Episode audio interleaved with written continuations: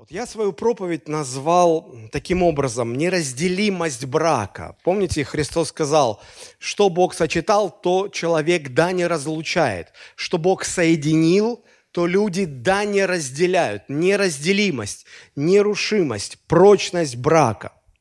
Вот об этом будем говорить. Мы в прошлый раз э, говорили о том, что семья, брак – это союз одного мужчины и одной женщины.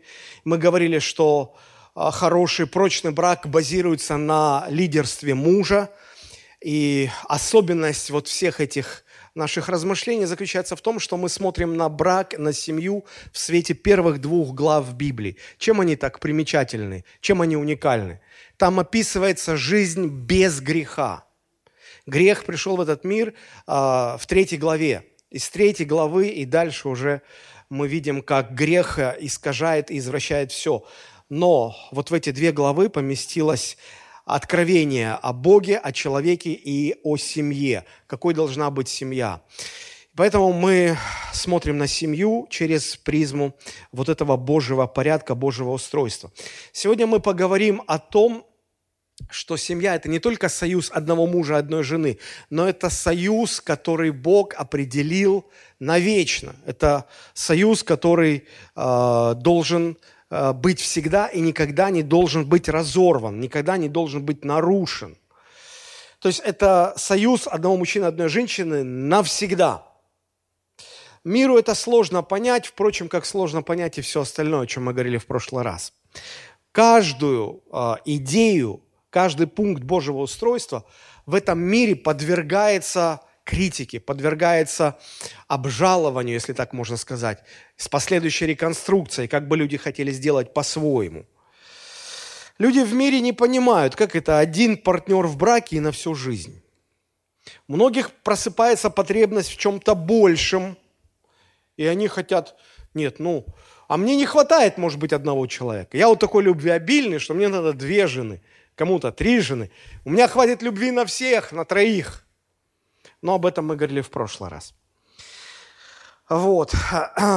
Почему оспариваются все эти э, истины Божьего порядка? Потому что люди отказываются принимать Бога э, не только как Творца всего э, мироздания, но и как того, кто определяет порядок всему, что Он сотворил. И в данном случае порядок в семье. Люди готовы согласиться с тем, что брак – это союз одного мужчины и одной женщины, но не на всю жизнь, а на время, пока им хорошо. Вот хорошо двоим, и слава Богу, как говорится, и пусть. А если им плохо стало? А если они, ну как, ну прошла любовь, завяли помидоры – как говорится. Но если умерла любовь, если им теперь уже нехорошо вместе, если они теперь уже не выносят друг друга, они уже мозг выносят друг другу, им плохо. Почему мы должны заставлять их э, сохранять брак? Почему? Церковь говорит, ну, э, Слово Божие учит, что то, что Бог сочетал, то люди да не разлучают. Церковь против разводов – люди говорят, а, это ваш Бог сказал, и начинают Бога критиковать. А почему он создает такие непродуманные ситуации? А что, если двоим станет плохо? Как-то надо разруливать это. Нельзя же допускать, чтобы они всю оставшуюся жизнь мучились. Я эту логику не оправдываю, но я могу ее понять. Понять, когда в обществе отказываются признавать право Бога на то, чтобы определять порядки всего, что он сотворил, вот в этом случае люди пытаются оспаривать, приводят какие-то аргументы, и они в их контексте, они могут иногда выглядеть вроде бы и понятными, вроде бы как-то оправданными. Но мне бы хотелось, чтобы мы сегодня поглубже постарались копнуть Божье Слово и увидеть, почему Бог – изначально запланировал, что этот союз между мужчиной и женщиной, он должен быть на всю жизнь. Почему Бог так предусмотрел, что это все должно быть на всю жизнь? Давайте мы вернемся к истории описания первой семьи, которую мы находим во второй главе книги «Бытие», 21-25 стихи. Мы читаем, «И навел Господь Бог на человека крепкий сон, и когда он уснул, взял одно из ребер его и закрыл то место плотью. И создал Господь Бог из ребра, взятого у человека, жену, и привел ее к человеку. И сказал человек, вот это кость от костей моих и плоть от плоти моей. Она будет называться женою, ибо взята от мужа. Потому оставит человек отца своего и мать свою, и прилепится к жене своей, и будут двое одна плоть. И были оба наги, Адам и жена его, и не стыдились. Посмотрите, э, какая важная концепция здесь э, заключена в этих словах. Мы на ней не останавливались в прошлый раз, но сегодня пришло время подчеркнуть эту мысль. Посмотрите, сказано, что муж прилепится к своей жене, и двое станут чем-то одним – Поэтому семья или брак – это уже не просто союз между двумя людьми. Это какой-то особенный союз, в котором двое почему-то становятся одним целым. При этом они не теряют своей индивидуальности. Они не становятся одним человеком. Они продолжают оставаться двумя разными личностями, но при этом они соединяются в одно, что-то одно неразрывное. И брак, семья – это уже одно, это что-то, что соединило в себе двоих. И это нельзя поэтому разделять. С чем бы это сравнить, чтобы вы лучше поняли? Иногда в результате каких-то нарушений в э, генах, в, в организмах э, людей. Я не знаю точно по каким причинам, но иногда бывает так, что в чреве матери а, появляется не один ребенок, а два ребенка. Но это нормально, когда два ребенка. Ненормально, когда эти два ребенка рождаются с росшимися телами. Они родились, они выжили при родах, и они продолжают расти, они две разные личности, но у них общее тело. У каждого по две ноги, по две руки, а, по одной голове, но телами они соединены как-то вместе, так что не разорвать. Это мутация, это что-то ненормальное. Это, ну, э, я не знаю, в моем детстве очень много шума надела история с а, вот такой вот сиамской парой. А, их звали две девочки, две сестры, Зита и Гита. Вот, если кто-то помнит из того времени. И интересно то, что их таки удалось в результате длительной, сложной операции, их удалось разделить, но а, жили они недолго, и все равно это сказалось на их здоровье, ну и так далее. То есть я хочу в чем провести здесь сравнение. Когда муж и жена объединены браком, когда Бог их соединяет, то получается некий союз, в котором двое становятся одним. Это несовершенное сравнение. Оно может быть даже очень несовершенно.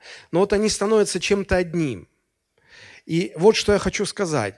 Когда это, э, когда вот это вот одно целое, чем стали мужчина и женщина, когда они начинают думать о разводе – то развод – это не что иное, как разделить, разорвать вот это единение, вот эту связь. Это все равно, что взять вот этих вот Зиту и Гиту и не в, не в операционной, нет, в зале суда, на приеме у юриста, вот взять их по-живому и разорвать. Вы скажете, зачем такое сравнение? Это же дикость, это, это жестокость, это вообще это сцена из фильма ужасов какого-то. Я, я намеренно это делаю, чтобы показать вам, что значит, бра, что значит развод перед Богом, что значит в глазах Бога развод. Брак – это такой союз, не просто, он особый союз, в результате которого двое прилепляются друг к другу, соединяются друг с другом и становятся одним целым. И развод – это значит разделить, разрезать, разорвать. А, ну, я не знаю, просто разорвать на две части то, что уже неделимо, что уже нельзя делить, что уже нельзя разрывать. Именно так Христос объяснял развод, когда фарисеи подошли к нему, чтобы искушать его, а, задавая вопрос касательно семьи и брака. Посмотрите, как описывает это евангелист Матфей, 19 глава, с 3 по 6 стихи. «И приступили ко Христу фарисеи, и, искушая его, говорили ему, по всякой ли причине позволительно человеку разводиться с женой своей? Он сказал им в ответ, А не читали ли вы, что сотворивший вначале мужчину и женщину, сотворил их и сказал, посему оставит человек отца и мать, и прилепится к жене своей, и будут два одною плотью. Так что они уже не двое, но одна плоть.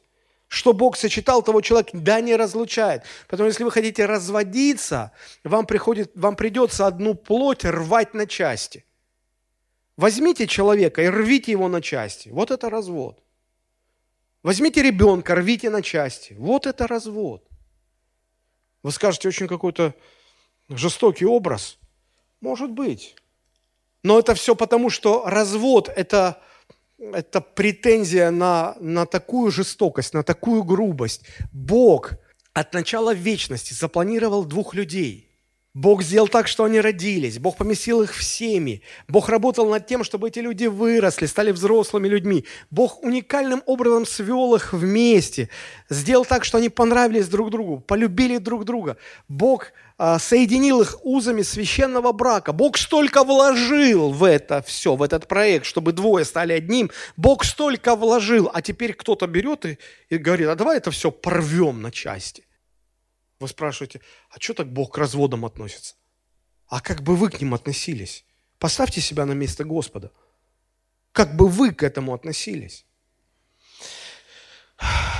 Первое, что делает Христос, отвечая на этот вопрос, Он э, не поддерживает мнение людей. Потому что фарисеи говорят, а вот смотри, у нас наши великие ученые умы, наши богословы, они спорят, по какой причине можно разводиться. А как ты думаешь, вот по этой можно, а по этой нельзя? Или наоборот, по этой нельзя, по этой можно? Вот что ты скажешь?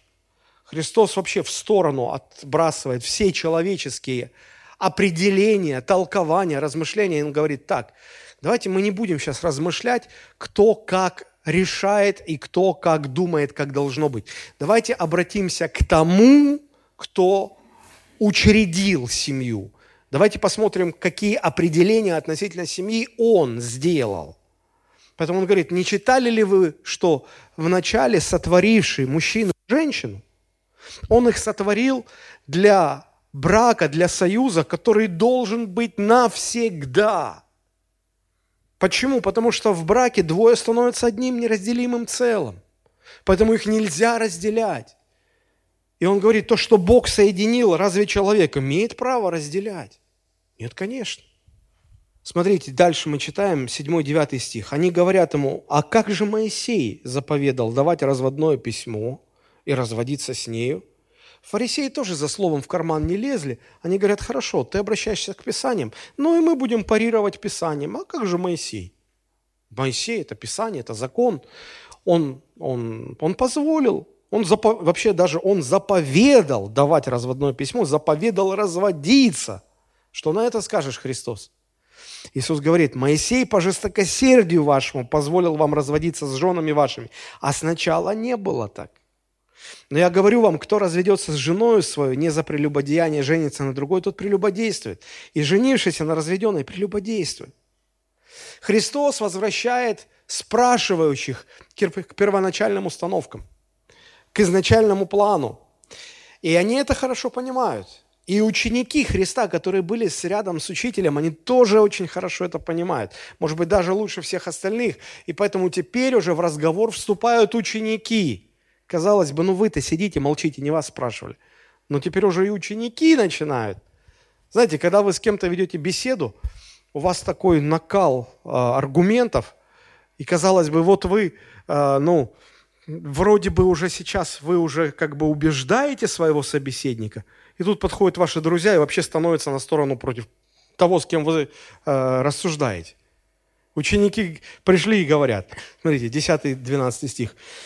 Говорят ему ученики его, если такова обязанность человека к жене, то лучше вообще не жениться. Ну, молодцы, хочется руку пожать и сказать, ученики, вы такие молодцы. Вот вовремя, слово сказанное вовремя прям. Смотрите, что отвечает Христос. Он же сказал им, не все вмещают слово сие но кому дано. Ибо есть скопцы, которые из чрева матерного, хорошее слово, родились так, есть скопцы, которые оскоплены от людей, и есть скопцы, которые сделали сами себя скопцами для Царства Небесного. Кто может вместить, да вместит. Ой, спасибо. А то тут что-то у меня в левом ухе жужжит. Ой. Я вам прочитаю э, в современном переводе. Э, боюсь, что кого-то смутит слово «скопцы», и чтобы было понятно, о чем там речь. Если мужчина должен так относиться к женитьбе, тогда лучше не жениться, говорят ему ученики. Не все могут принять то, что я сказал, а только те, кому это дано, ответил он. Есть люди, которые не могут жениться, потому что они такими родились. Других евнухами, евнухами сделали люди, а есть и такие, кто не женится ради Царства Небес. Тот, кто может принять, пусть примет.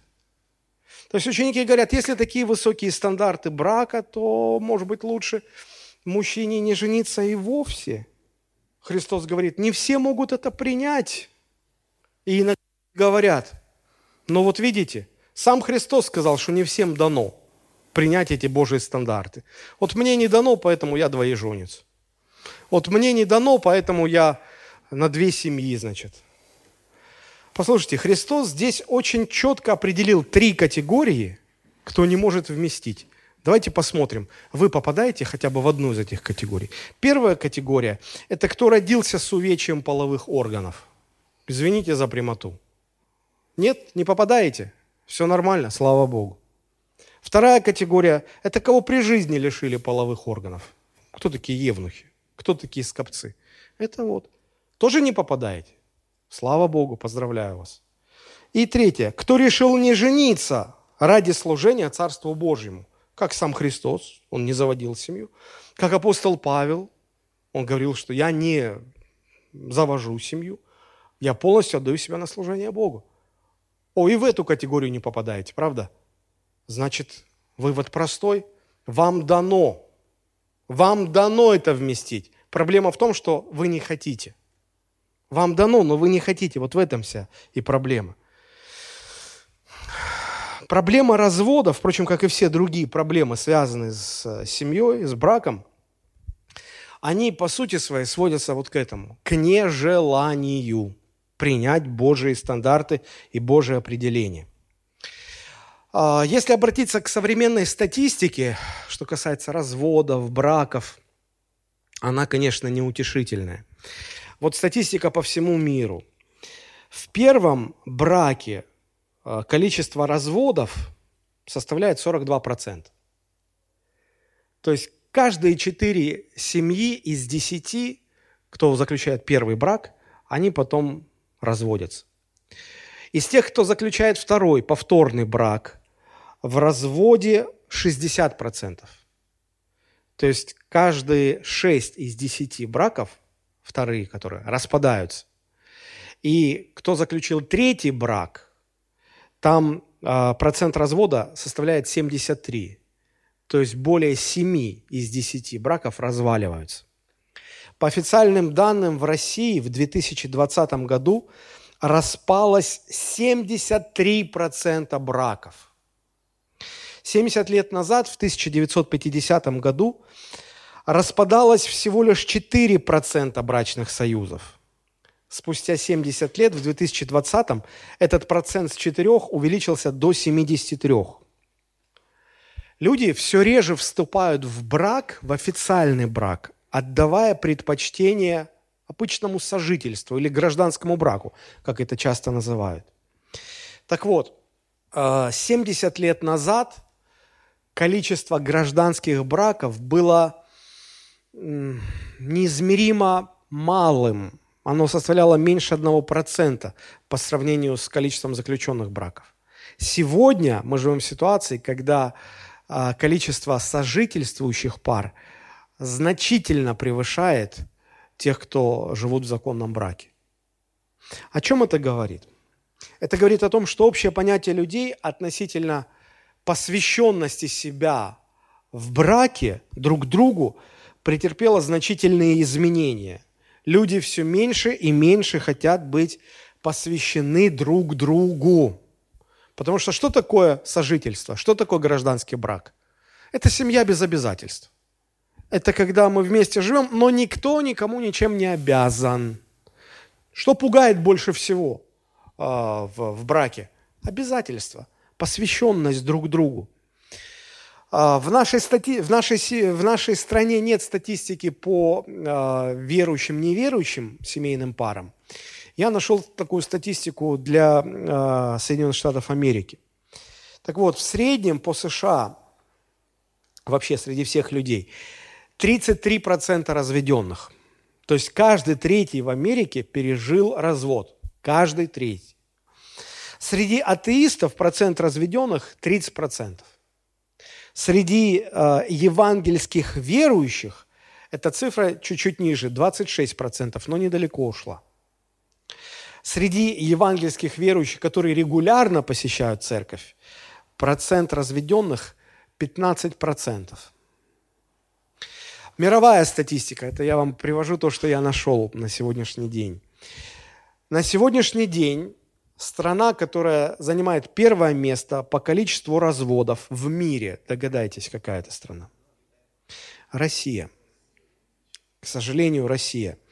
Третье место за Украиной, пятое место за США. Все это, конечно, наводит на серьезные размышления. Я бы хотел, наверное, задать два вопроса, на которые мы попытаемся сейчас найти ответы. Во-первых, почему разрушаются браки, что их разрушает, в чем причины. И во-вторых, что делает брак нерушимым, что делает брак неразделимым, прочным, крепким. Давайте начнем с первого. Почему разрушаются браки? Я думаю, что вы согласитесь со мной, что для большинства людей брак кажется привлекательным, и они хотели бы иметь семью. Хотели бы. Однако, когда они завели семью, когда в браке уровень напряженности, э, взаимоотношений, проблем в браке становится очень большим, невыносимым, люди начинают воз, искать возможность выйти из брака. Со временем планка терпения понижается, и причины, оправдывающие развод, становятся все менее и менее значительными. То есть развестись могут по каким-то вообще плевым обстоятельствам. И логика у людей простая. Ну зачем терпеть неудобства в браке, когда можно их избежать, когда можно развестись? Нет брака, нет проблем, нет боли, нет... Терпеть ничего не нужно. И людям кажется, что развод – это выход, это хороший выход из проблемы. А, давайте еще раз посмотрим на вопрос, который фарисеи задают Иисусу. Матфей 19, с 3 стиха.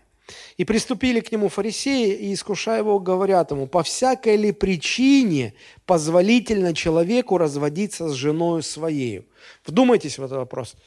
А, они спрашивают о причинах. По каким причинам можно разводиться, по каким нельзя. То есть у них не стоит вопрос, можно ли разводиться или нельзя. У них уже на это есть ответ. Однозначно можно. Можно. Однозначно можно разводиться. Вопрос только, по каким причинам можно. Иисус сформулирует причины, по которым можно разводиться.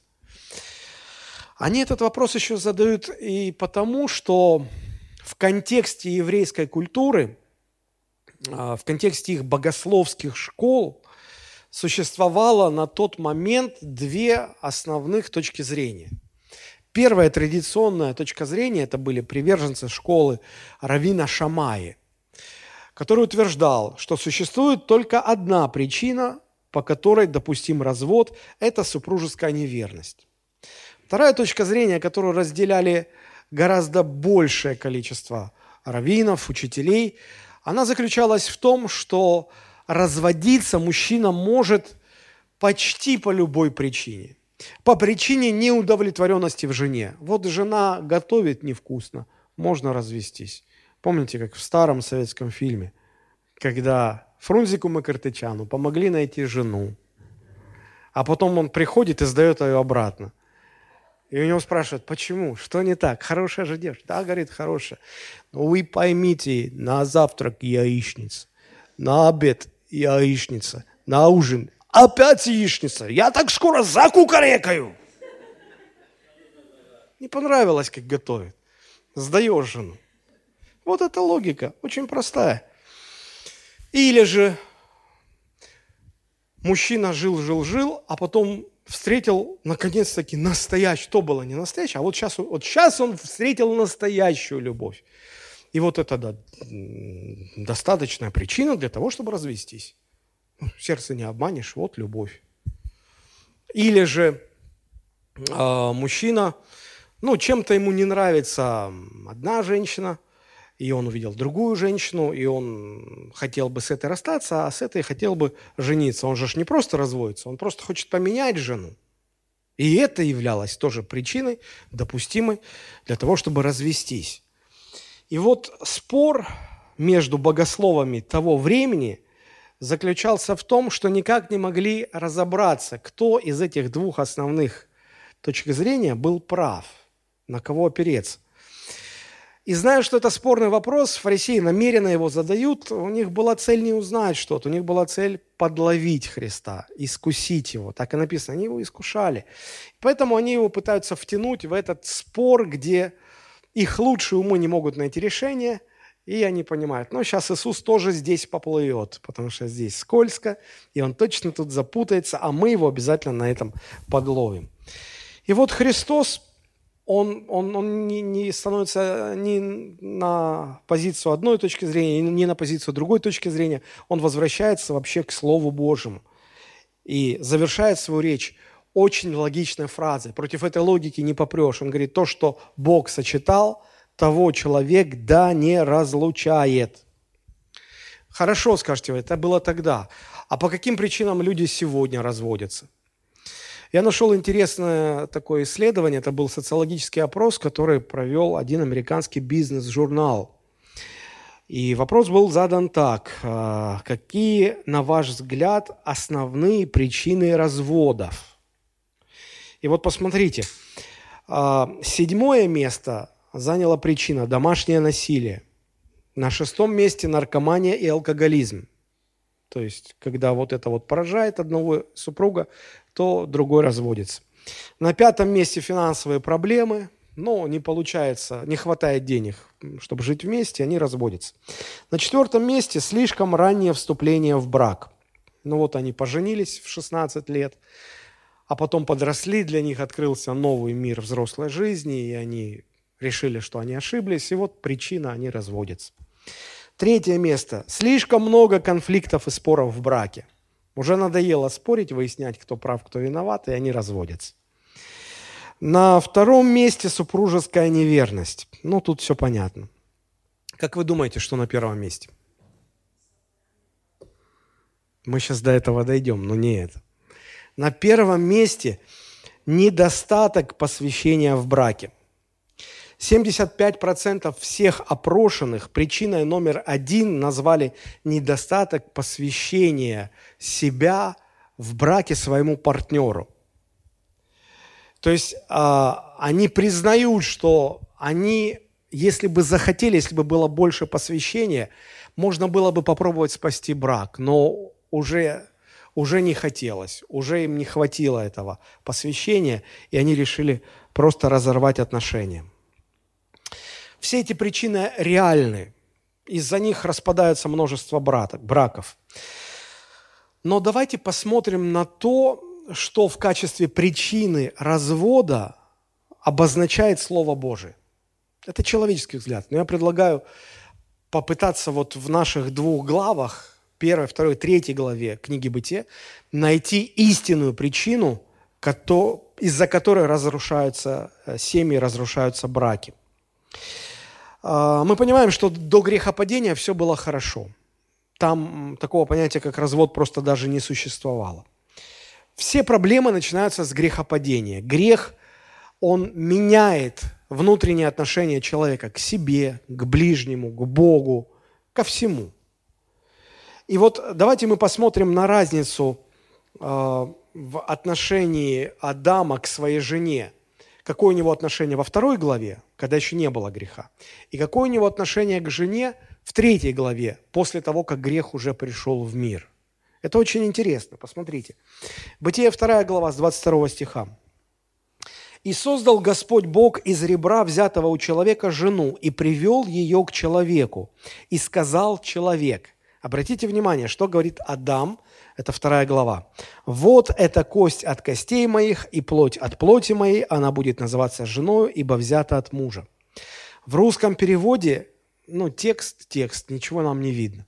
Но если бы вы посмотрели на оригинальный текст, древнееврейский язык, оригинальный текст, вы бы увидели, что это первое место в, в Ветхом Завете, где э, мы, мы встречаем поэзию.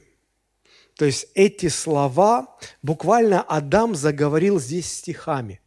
Вы представьте себе, он увидел Еву, и он заговорил стихами. Почему? Мы знаем, что стихи а, обычно рождаются от, от избытка чувств, впечатлений. Когда человек видит что-то красивое, когда человек переполнен эмоциями.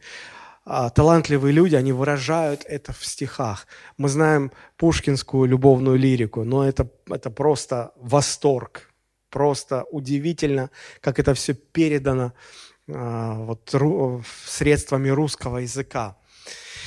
Но давайте посмотрим на третью главу, где тот же самый поэт Адам уже выражается совсем по-другому. Уже никаких стихов, уже проза, причем такая проза, что... Ну, давайте посмотрим. Третья глава. Адам сказал Богу, жена, которую ты мне дал, вот она дала мне дерево, и я ел. Бог ищет Адама и кричит, Адам, где ты, что ты, что случилось? Адам говорит, что случилось? Да что случилось? Жена, которую ты мне дал, ну вот она все испортила.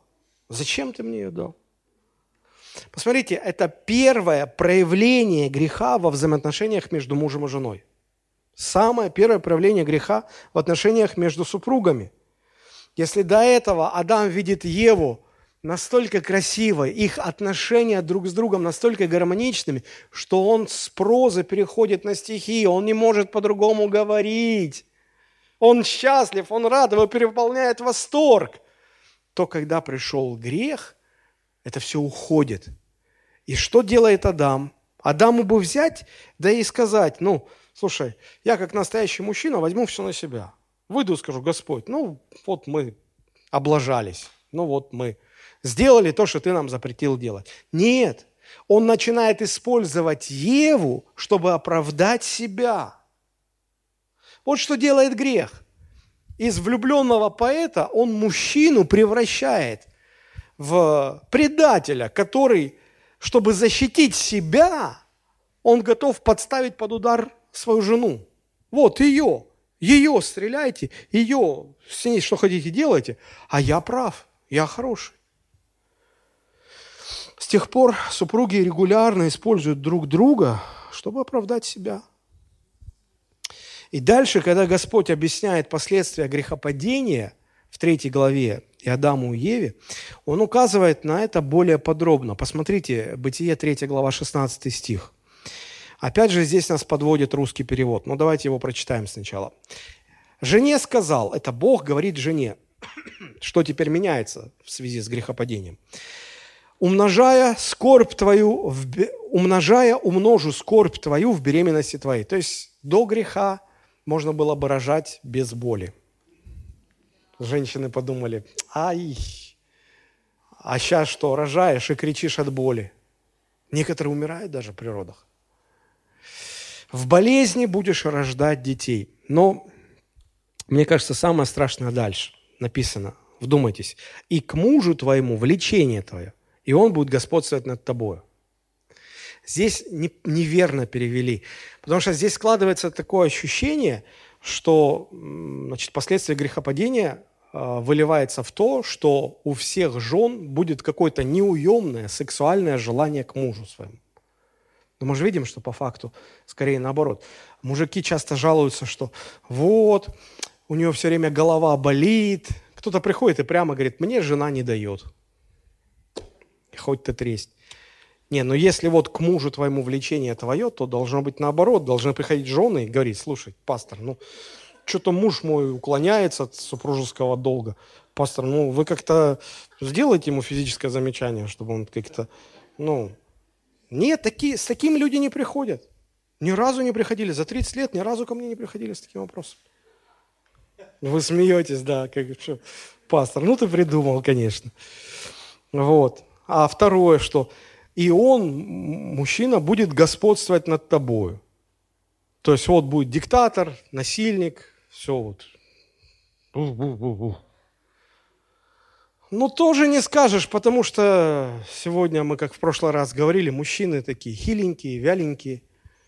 Вот. И поэтому жены больше на генералов в юбке похожи, а мужчины под козырек есть. Служу семье. Вот, поэтому как все-таки же на самом деле там? Наиболее точный перевод заключается в следующем. Это можно было бы долго объяснять, но я за неимением времени скажу как можно короче. Вот, а, подлинный смысл заключается в следующем. А, в жене обнаружится стремление подчинить мужа себе, заставить его жить ради ее собственных интересов. А вот это точно. Этот человек, имеющий опыт – а, ну, не, ну, я не знаю, кто был бы а, более э, опытным в браке, потому что вы столько лет вместе прожили, нам и не снилось это. То есть я здесь без иронии говорю. Это на самом деле так. Это на самом деле. В женщинах, когда ты имеешь опыт брака, то любой мужчина замечает, что в женщине нет-нет, да и прорывается такое вот стремление подчинить мужа себе, заставить его жить ради ее интересов. Это мы наблюдаем. А, даже благочестивые жены борются с этим желанием, борются с этим искушением. И если благочестивая жена не видит в своем муже настоящего лидерства – она может и не победить это искушение. И мы можем видеть, как а, даже в пасторских семьях, в семьях больших служителей, люди же не дураки, люди же видят, что всем верховодит жена, всем занимается жена. А муж так, как говорят в музыкальной группе, фронтмен, ну как бы для декорации. А всем заправляет жена. И вот это, конечно, смотрится очень некрасиво. Ну, достаточно вспомнить а, первого президента Советского Союза. Кто у нас был первым президентом Советского Союза? Михаил Сергеевич Горбачев. Вроде тоже не какой-то там хиленький, слабенький. Такой харизматичный, углубить, расширить, перестройка, гласность. Да, давайте я сейчас скажу. Все такое. С народом говорил. И, казалось бы, Люди удивлялись, как сам ходит, никто его не поддерживает.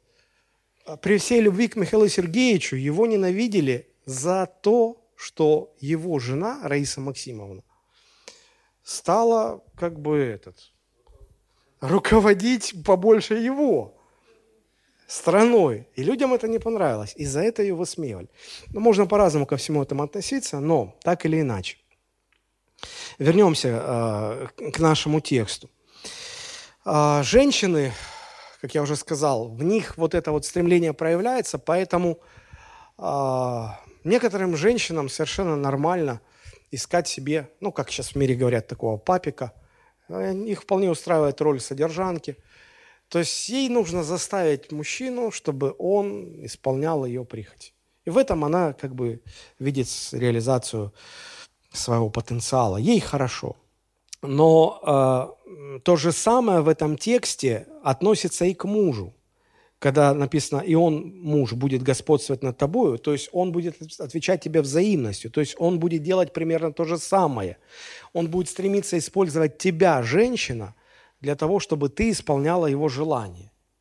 И здесь могут быть две крайности. Одна крайность, когда э, мужики становятся альфонсами – и ищут женщин, богатых женщин, которые будут их содержать. То есть, чтобы за их счет жить. Либо другая крайность, когда мужчины э, ну, начинают сексуально эксплуатировать женщин и заставляют их делать все ради их собственных сексуальных удовольствий. Поэтому здесь вот э, подлинный смысл именно такой. Вот к чему приводит грехопадение. Один очень известный психолог сказал, когда молодой человек говорит девушке «я тебя люблю», то девушка должна это воспринимать не буквально. Перевод этого э, предложения «я тебя люблю» в действительности нужно воспринимать так. На самом деле мужчина говорит «я себя люблю», И для того, чтобы я себя любил еще больше, мне нужна ты. Мне нужна твоя красота. Мне нужны... Мне нужна ты, короче. Вот что такое любовь. Мне вспоминается здесь а, одна история про богача а, и мудреца. Богач, который любил рыбу, и мудрец, которого богач пригласил к себе в гости. Вот, они сидят за столом, богач кушает рыбу, действительно изысканно приготовленная рыба, и он прямо аж светится, его прямо распирает от удовольствия, он говорит, ой, дорогой, уважаемый мудрец, если бы ты только знал, как сильно я люблю рыбу, как же я люблю рыбу, угощайся, дорогой, вкусная рыба, угощайся. Ты любишь рыбу? Я так люблю рыбу. И мудрец сидел, это все слушал, потом у него терпение лопнуло, он говорит, да не любишь ты рыбу, не любишь ты рыбу. Он говорит, как? Ну, не обижай меня, я люблю рыбу. Он говорит, если бы ты любил рыбу, ты бы ее отпустил в озеро, в реку, и заботился бы о том, чтобы ее кормили, ухаживали за ней, потому что тогда ей будет хорошо. А так ты распорядился, чтобы рыбу поймали – пожарили, чтобы ты мог ощутить вкус рыбы у себя во рту. Ты не рыбу любишь, ты любишь вкус этой рыбы у себя во рту. Женщины, когда в мире мужчина говорит, ладно, когда молодые парни, вот они еще неопытные, не соображают, когда они говорят девушке, я тебя люблю, девушки, вы должны понимать, на самом деле он говорит, я себя люблю, и чтобы я себя еще лучше любил, мне нужна ты. Вот с твоей помощью я буду любить себя еще больше. Это правда. Это правда. Вот такова реальность мира после грехопадения, где даже понятие любви превращается в инструмент самоудовлетворения. Вот что делает грех. Проще говоря, после грехопадения главной ценностью любого человека становится эгоизм. Мы все рождаемся эгоистами. Мы, мы рождены такими. Каждый из нас эгоист. Если мне кто-то скажет, а я не эгоист, я верующий, я не эгоист. Вы, может быть, верующий, но вы все равно эгоист. По греховной природе мы все эгоисты. А это значит, что главная наша мотивация сводится к двум формам. Это самовозвышение и самоудовлетворение. И в браке это выражается в том, что каждый хочет, чтобы мое «я» было, ну, хотя бы не ниже «я» моего супруга. И чтобы мои желания успешно исполнялись моим супругом. Вот тогда мне хорошо. Если этого нет, если мое «я» ставится ниже, и мои желания моим супругом не восполняются, вот тогда начинаются проблемы. Все проблемы, все скандалы. Причина всех разводов в этом. В этом, когда человек не находит э, удовлетворения своего эго в браке. Почему разрушаются браки? потому что семьи стали слабыми в результате грехопадения. Люди стали эгоистичными. И из-за этого любая семья рано или поздно будет испытывать напряжение во взаимоотношениях. Если с этим ничего не делать, я говорю, любая, даже самая верующая, любая, если с этим ничего не делать, то эти проблемы могут привести к разводу.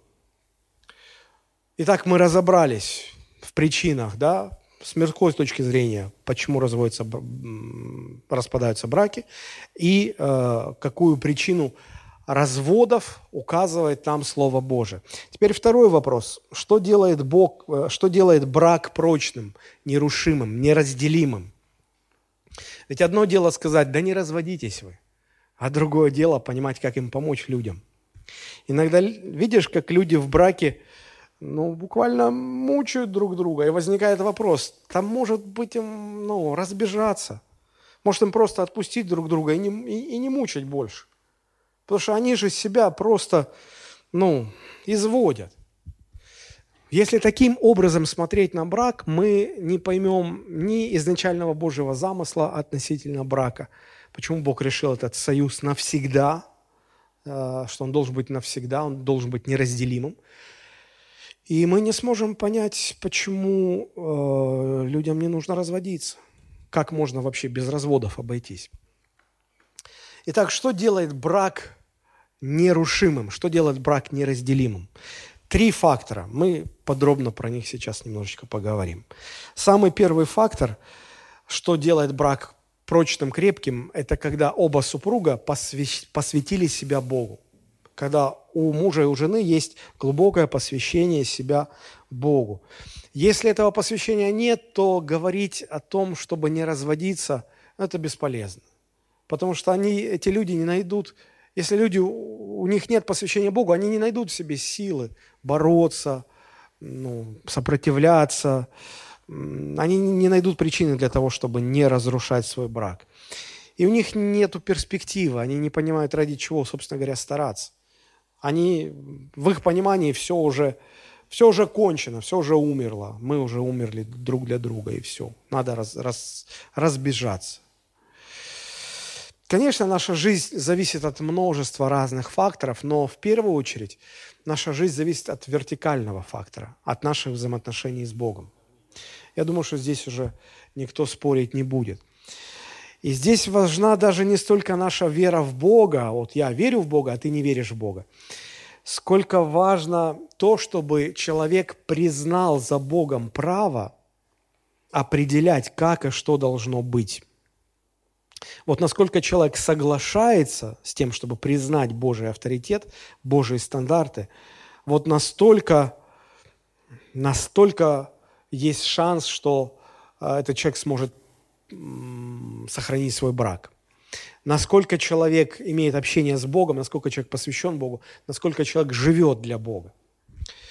А, брак Адама был дан ему Богом. Вы задумывались над тем, что Адам, собственно говоря, не выбирал себе жену. У него не было выбора. Бог не поступил так. Адам, я тут вот наклепал 10 женщин, вот они все перед тобой, выбирай. Ну, чтобы у тебя был выбор, и я буду уважать твой выбор. И Адам бы ходил, смотрел бы, в зубы каждый заглядывал. Нет. Бог так не поступил, хотя мог бы. Но нет, он просто создал Еву, привел, сказал, вот это твоя жена, вот это твоя жена. И Адаму она понравилась. Не то, что Адам там носом крутил, Господь, я не это хотел, вообще-то я хотел другую. Нет, ему все очень понравилось. Я думаю, что и Еве тоже понравился Адам. После грехопадения, помните, что Адам говорит? Я не виноват, Господь, это ты мне эту женщину подсунул. Дал бы хорошую, не было бы проблем. Посмотрите, как написано во второй главе Потому оставит человек отца своего, мать свою, прилепится к жене своей, и будут двое, одна плоть. Смотрите, основанием для прочности брака является посвящение мужа и жены Богу. От того, насколько муж и жена осознает, что все в их жизни устрояется Богом, управляется Богом, зависит прочность их семьи. Потому что на самом деле каждая семья создана Богом. Ну, каждая. Как Бог привел Еву к Адаму, так Он сегодня приводит женщин к мужчинам. И если мы сейчас начали бы рассказывать друг другу истории своих браков, то мы бы увидели, что Бог так удивительно порой соединяет людей. Они живут вообще на разных концах земли, и Бог их соединяет, сводит – и потом они любят друг друга, они объединяются в брак. И, хотя история каждой семьи уникальна, но, но в каждой этой истории можно будет увидеть Божье проведение, Божье водительство. Ну, по крайней мере, для верующих это справедливо. Вот, поэтому и сегодня Бог также соединяет мужчин и женщин в браке. Поэтому как бы вы ни выбирали жену, так или иначе. Ну, если разве что вас насильно там кто-то не заставил. Но я думаю, что сегодня насильно никого не заставляют вступать в брак. Вот. Поэтому так или иначе, Бог сочетал не только Адама и Еву, но Бог сочетал и вашу семью. Вот осознайте это. Посмотрите, ведь по словам Христа, каждая семья, которая существует, где есть муж и жена, она соединена Богом. Матфея 19 глава, 6 стих. Христос сказал, «Итак, что Бог сочетал, то человек да не разлучает». Некоторые люди здесь пускаются в рассуждение. Ну, наверное, нас Бог не сочетал, потому что если бы Бог нас сочетал, у нас бы не было никаких проблем. У нас такие проблемы, такие проблемы. Это, наверное, потому что Бог нас не сочетал. Во-первых, давайте сразу определимся. Если Бог вас сочетал, это не значит, что вам гарантировано отсутствие всех проблем.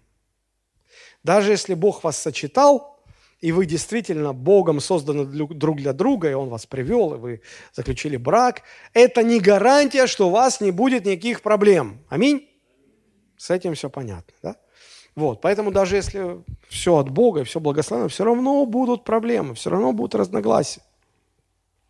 Но люди пускаются в размышления дальше, и они говорят, что, ну, наверное, все-таки нас Бог не сочетал, потому что это нас пастор сочитывал, а вот Бог не сочетал. Пастор у нас какой-то был, ну, неверующий, может быть, или какой-то вот недуховный пастор у нас, недуховный. Поэтому пастор сочетал, а Бог отказался сочитывать. Вот поэтому у нас в семье такие проблемы. Но это же чистое фарисейство, друзья. Но это же вот то же самое, что фарисеи. Они пытались, как опытные бухгалтеры, найти лазейки в налоговом законодательстве, чтобы выкрутиться. Ну вот, вот то же самое. Неважно, какой пастор. Была церемония сочетания. Все. Бог вас сочетал. Если уж вы вступили в брак, и пастор молился, то будьте уверены, вас соединил Бог. Да, наверное, иногда Бог и не соглашается с вашим мнением, с мнением человека, может быть, не согласен с вашим выбором, но если вы решили идти под венец, и вы таки пришли под венец, и вас обвенчали, все, значит, Бог вас соединил. И что Бог соединил, того человек, да, не разлучает. Бог уважает ваш выбор и соединяет вас в одно целое. Так или иначе, если вы уже в браке сегодня, знайте, что Бог вас соединил. От понимания этого фактора очень сильно зависит прочность фундамента вашего брака. Если вы это слабо осознаете, тогда при малейших трудностях вас будет выбрасывать из брака. Вы будете думать, а я бы с той лучше, а я бы с тем бы была бы успешнее. Все, вас Бог соединил, а значит, у вас есть все шансы для того, чтобы выстроить хороший брак. Если вы верующие люди, тогда твердо стойте на этой истине. Бог вас соединил, а значит, вы с Богом сможете пройти через все, через все трудности. Нерушимость брака начинается вот с принятия вот этого факта о том, что ваш брак соединен Богом. Доверьте Богу, что Он поможет э, вам пройти через все трудности. Вот почему любой развод – это всегда свидетельство какого-то недоверия Богу, какой-то духовной незрелости. Второй фактор, который обеспечивает прочность брака, это посвящение своему супругу или супруге. А, посвящение всегда является центральным элементом любой брачной церемонии, практически в любой культуре. Помните, когда клятвами они обмениваются, и он говорит, что я а, обещаю любить тебя и заботиться о тебе а, в горе, в радости, в, в болезни, в здравии, в богатстве, в бедности, ну, пока смерть не разлучит нас. А, я слышал об одном реальном случае, когда один а, довольно известный богослов, который занимал а, место ректора в очень известном западном богословском учебном объединении – в довольно молодом возрасте, ну как, ему 50 еще не было, когда его жена заболела неизлечимой болезнью, это болезнь Альцгеймера, когда человек постепенно теряет память и рассудок. И вот он 10 лет провел как сиделка у ее а, постели. Ему пришлось уволиться а, из университета – и когда она умерла, это было событие, которое освещалось в прессе. У него брали интервью, и пресса так обрисовала картину, что вот это вот какое-то ну, великое, великое достиг, какой-то большой-большой подвиг. И когда ему задавали вопрос, а, ну, как, как у вас так получилось, откуда вы брали сил, ведь, по сути дела, Ваша жена болела 10 лет, и, и эти 10 лет вы провели у ее постели, вы эти 10 лет вычеркнуты из вашей жизни, вы могли бы многого достигнуть, а вы, вы могли бы сиделку нанять и заниматься наукой, а вы вот посвятили себя, это большой подвиг. На что он с удивлением сказал, какой подвиг? О чем вы говорите? Когда мы стояли у алтаря, у алтаря мы давали друг другу клятву, обещание, что мы будем друг с другом в болезни и в здравии. Я просто сделал то, что я должен был сделать. О чем это говорит? О том, что сегодня посвящение друг другу в браке – это что-то заоблачное, это что-то нереальное. У нас в мире, в нашем обществе очень большая проблема с этим делом. Здесь очень важно увидеть зависимость. Чем глубже посвящение супругов Богу, тем у них будет глубже посвящение друг другу. На самом деле это очень важно – Потому что посвящение, по сути, разрывается человеческим эгоизмом. Еще раз напомню эту фразу, которую напоминает и Христос в ответе фарисеям. Он говорит, оставит человек отца и мать, и прилепится к жене своей, и будут двое одной плоти. Вот это э, еврейское слово «прилепится», э, «дабак», оно означает крепко держаться, э, оставаться верным, соединиться, привязаться, приклеиться – чтобы лучше понять смысл этого слова, я приведу несколько примеров. Когда художник э, берет на палитре, смешивает две краски, например, синий и желтый, в результате какой цвет получается? Зеленый. А, и от того, в, какой, в каких пропорциях смешиваются краски, получается тот или иной оттенок зеленого. И вот когда художник получил нужный ему оттенок зеленого, может ли он обратно разделить полученный цвет – на желтый и синий. Не может, это невозможно сделать. Они стали одним целым. Вот этот пример очень хорошо объясняет смысл этого глагола. Что значит муж и жена станут одним целым? Они теперь стали одним целым, так что невозможно их разъединить, не повредив обоих. Или другой пример. Вот перед служением я пил чай а, с лимоном, и если лимон можно вытащить из чая, и как-то он мокрый будет, невзрачный, но все-таки можно его вытащить. То когда я бросил два кусочка сахара и размешал, чай стал сладким. Он, сахар стал одним целым с чаем. Я уже не могу обратно вытащить сахар. Лимон-то я могу, а сахар уже не могу. Почему? Потому что оно соединилось. И вот здесь это слово «дабак» – соединиться, станет одним целым, так что невозможно разделить. Вот что делает посвящение. Оно соединяет двоих, делая из них что-то одно целое. Иногда посвящение представляют в христианстве исключительно актом воли, которая понимает, что правильно и что важно. И говорят, что посвящение нужно не тогда, когда у вас чувство, романтика, тогда посвящение не нужно, у вас и так все хорошо идет. А вот когда чувства завяли, когда вот тяжело, вот тогда нужно посвящение друг другу. Я не буду с этим спорить. Но мне кажется, что в посвящении есть еще более глубокий уровень, когда, когда посвящение соединяет вас настолько сильно, что вам, э, вам изменить мешает не заповедь, не осознание, что так важно и так правильно, а любовь. Один мудрец сказал, счастлив в семье по-настоящему только тот человек, кому изменить мешает не заповедь, а любовь. Вот почему посвящение делает брак неразделимым. Вспомните статистику. 75% разведенных признались, что будь у них чуть больше посвящения, может быть, им бы и удалось сохранить брак, но у них не осталось этой капли. Просто не осталось, поэтому они развелись. И третий фактор, который делает брак прочным, это принятие супруга или супруги. Вы скажете, а это же, наверное, одно и то же, что и посвящение. Не совсем так. Я попытаюсь объяснить. Прилепится муж к жене. То есть он не только отдает себя ей, но он принимает ее. Принимает такой, какая она есть, и с ее достоинствами, и с ее недостатками. Но вот здесь возникает сложность. Практически все женятся, потому что им вместе хорошо, правда же? И даже некоторым не терпится пожениться. Они, любимая, дорогая, тебя нет уже одной минутки, а я уже соскучился. Дорогой, а я люблю тебя еще больше. Прошло только 30 секунд, а я уже жить без тебя не могу. Я хочу...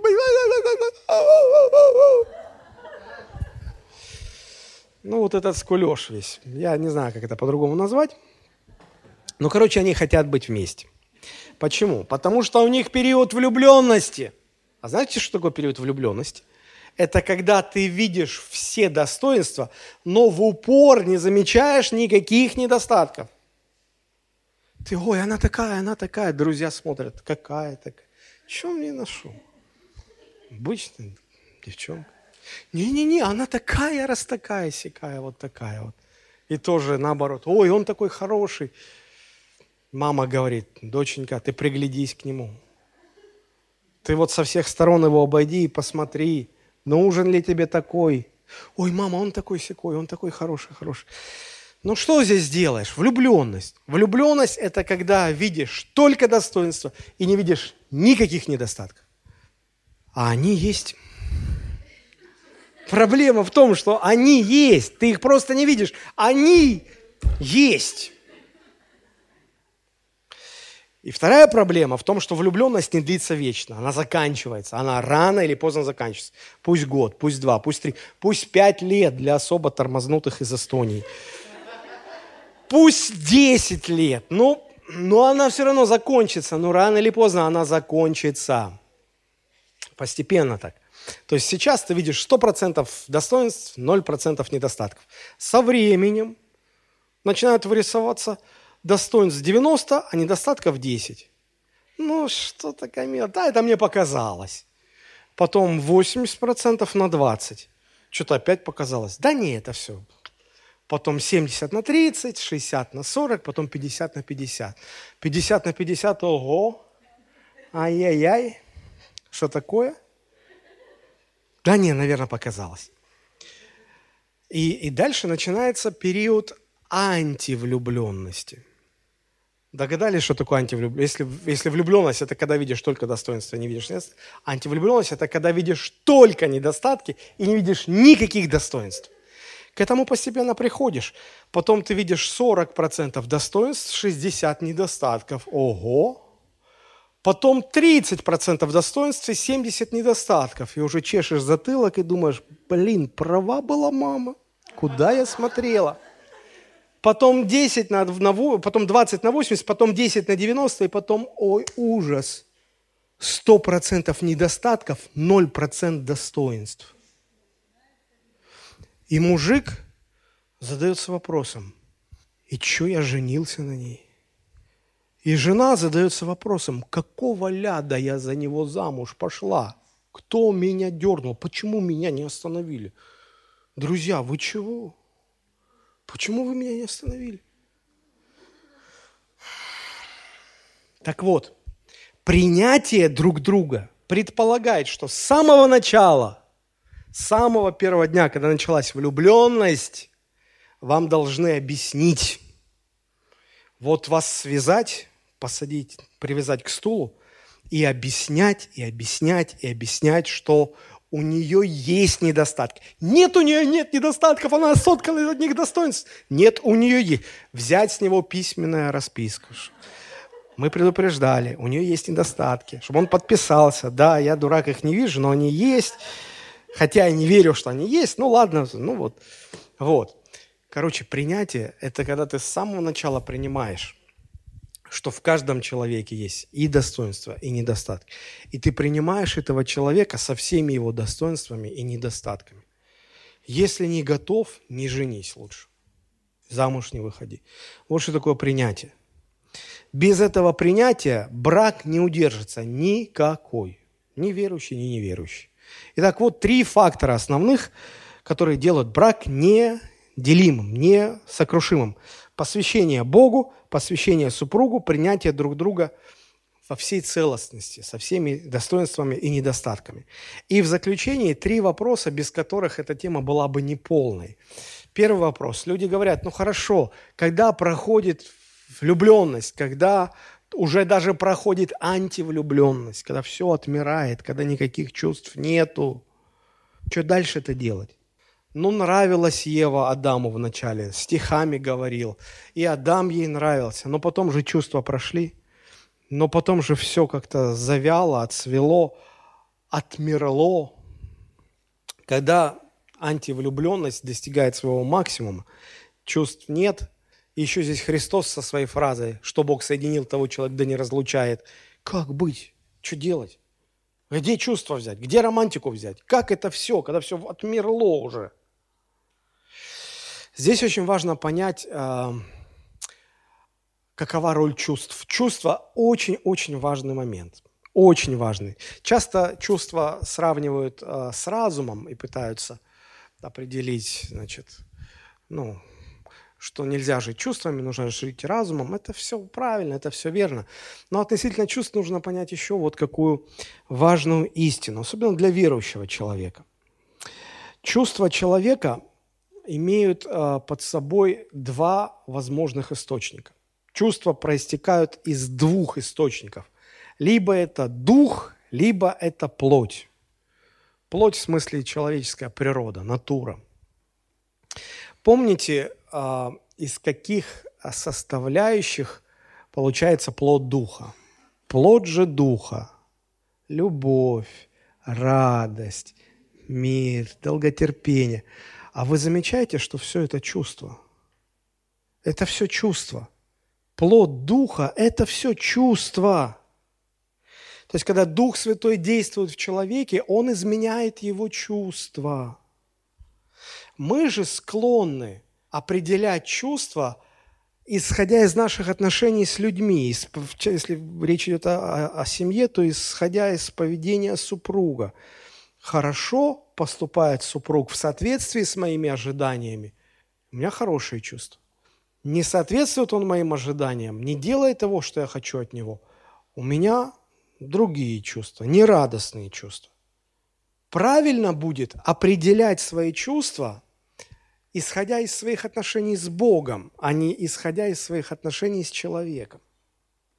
Если Дух Святой наполняет вас – тогда Он приносит в вашу жизнь чувства.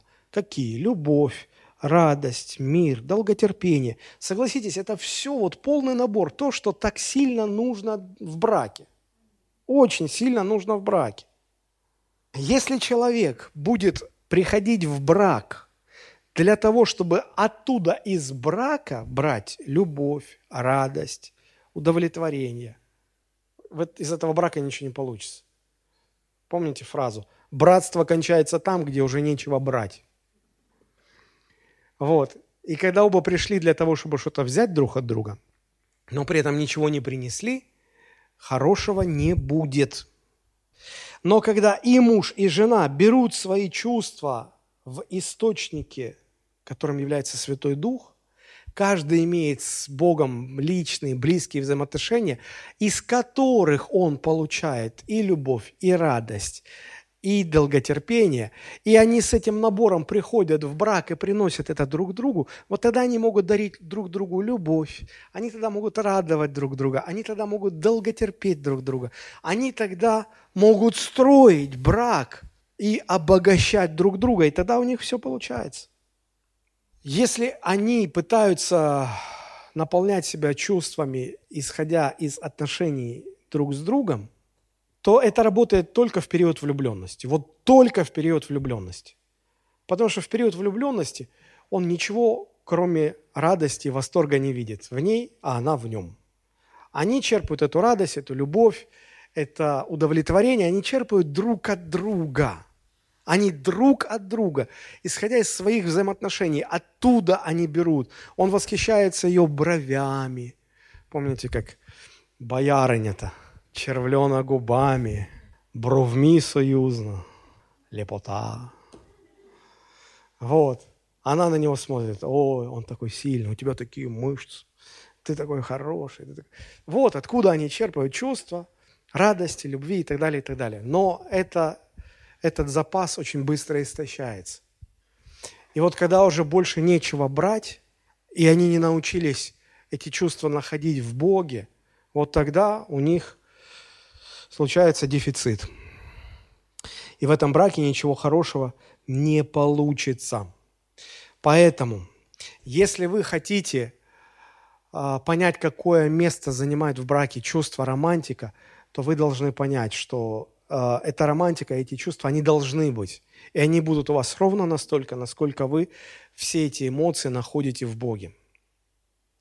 Чрезвычайно важно понять, что зрелость верующего человека, один из аспектов зрелости, связан с тем, что человек э, понимает и учится черпать чувства, брать эмоции из своих отношений с Богом, а не из отношений с людьми. Если человек не, э, не черпает эти чувства от Духа Божьего, он будет искать эти чувства от людей. Вот почему, когда неверующие семьи, они проходят период влюбленности, и все их чувства остывают, высыхают, им хочется нового. В Боге они не находят, они не знают Бога. Где они ищут? В новой влюбленности, на стороне. Поэтому не отмирает э, институт любовников, любовниц, интрижек, новых романов на стороне. Люди высохшие, им позарез хочется свежести. И они там находят отдушину. И они поэтому оправдывают себя. Они говорят, это же настоящая любовь. Просто, понимаете, когда вы очень голодны, вам и кусок хлеба покажется изысканным блюдом.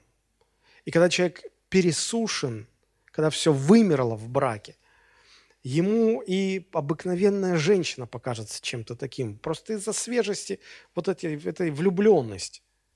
Если не в браке, если человек просто находит или черпает чувства в, во взаимоотношениях с другими людьми, то здесь наблюдается такая тенденция. Чем, чем старше человек, тем больше он разочарован в людях.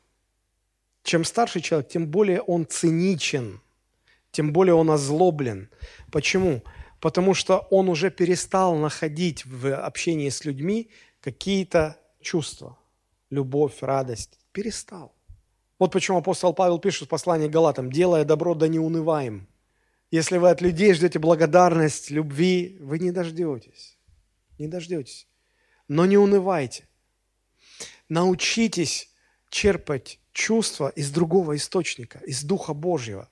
Ведь посмотрите, Библия учит нас э, переживать эмоции так, чтобы это было неразрывно с Богом. Библия учит нас не просто радоваться, она говорит, радуйтесь в Господе. Не просто радуйтесь, радуйтесь о спасении своем. Не просто любите, но э, станьте каналом для Божьей любви. То есть вот он источник, где мы можем э, набираться чувств. Э, знаете, верующие люди, которые этого не поняли, они склонны к отрицанию вообще всяких чувств. Их христианство высушено долгом. Оно сухое. Они говорят, ты должен, ты должен, ты должен, ты должен. И нет никакой свежести. Никакой. Ты всем должен, со всех сторон должен. И эти люди, они всегда в напряжении. Они всегда циничны, они всегда озлоблены, они вот-вот сорвутся. Богу не нужно такое христианство. Бог хочет видеть христиан переполненными чувств любви, радости, мира, всего. Вот что касается чувств. Простите, я уже так много. Последние два момента. В каких случаях э, развод все-таки возможен? Три ситуации, когда возможен развод. Первое – это супружеская неверность по причине любодеяния, прелюбодеяния. Это понятно. Вторая причина, ее добавляет апостол Павел. 1 Коринфянам 7:15. Если же неверующий хочет развестись, пусть разводится. Брат или сестра в таких случаях не связаны к миру, призвал нас Господь. То есть неверующая страна не хочет жить с верующей, ну, пожалуйста, оставляет, и верующий тогда может выйти замуж или жениться. Есть третья причина, это абьюз, как сегодня принято говорить, насилие в семье, жестокость в качестве основания в Священном Писании приводится Малахия, 2 глава, 16 стих. Опять издержки русского перевода. Если вы откроете Малахия 2.16, там написано, «Если ты ненавидишь ее, жену, Отпусти, говорит Господь Бог Израилев. Обида покроет одежду его, говорит Господь Саваоф. Посему наблюдайте за духом вашим и не поступайте вероломно. Вообще ничего не понятно. А, более точный перевод должен звучать так. Бог говорит, я ненавижу развод, говорит Господь Бог Израилев. Как и того, кто виновен в насилии, говорит Господь, владычествующий над всем. Будь внимателен к своей совести и не будь неверным. Бог ненавидит разводы, и Бог ненавидит э, насилие, того, кто причиняет насилие в семье. Поэтому, э, если есть какое-то насилие, здесь вообще здесь нужны опытные, опытные э, служители, пасторы, консультанты, которые помогли бы разобраться. Может быть, можно будет сохранить, или если невозможно сохранить брак, тогда нужно будет развестись. И в конце концов мы заканчиваем. Где же брать силы, чтобы сделать брак прочным? Потому что вот если вы сидите сейчас, у вас все хорошо в браке, вы радостно улыбаетесь, вам приятно все это слушать, даже когда я затягиваю. Но если у вас сейчас нелегкое время в браке, вы все съежились, вам это все слушать не очень приятно, и вам кажется, что откуда он знает про все эти... Почему? Вам кажется, что все, что я говорю, оно вас осуждает. Почему так? Ну, потому что все проходят через трудности в браке, и не все, к сожалению, справляются с этим. И возникает рано или поздно вопрос, а где брать силы? Ну, где брать силы, чтобы совсем справляться? Сила в Боге и в Евангелии Иисуса Христа. Причем здесь нужно не просто верить в Евангелие, а надо жить Евангелием. Не просто верить в Бога, а надо э, иметь выстроенные, глубокие, прочные взаимоотношения с Богом чтобы эти отношения питали вас и, и давали вам способности, нечеловеческие способности. Я хотел бы закончить небольшим отрывком из послания к Ефесянам, 3 глава, с 16 по 21 стихи. Апостол Павел молится, «Да даст вам Господь по богатству славы Своей крепко утвердиться Духом Его во внутреннем человеке». Смотрите, нам нужно утвердиться в Боге. Тогда что будет? верою вселиться Христу в сердца ваши. Тогда Христос будет вселяться в наше сердце все больше и больше. То есть все больше и больше новых областей в нашей жизни мы для Него откроем и пригласим Его туда. И действительно, мы впустим Его и в наш брак, и в наши отношения с родителями, и в, наш, в наши отношения с друзьями, и вообще в самые глубины своей души. Для чего это нужно? читаю, чтобы вы, укорененные и утвержденные в любви, могли постигнуть со всеми святыми, что широта и долгота, и глубина, и высота, и уразуметь превосходящую разумение любовь Христову. Для чего? Чтобы вам исполниться всей полнотой Божией. Вот где силы, вот где силы искать. А тому, кто действующий в вас силой может сделать несравненно больше всего, о чем мы просим или о чем помышляем – несравненно больше, о чем вы просите. Тому слава в Церкви, во Христе Иисусе, во все роды, от века и до века. Аминь. Давайте мы поднимемся и помолимся.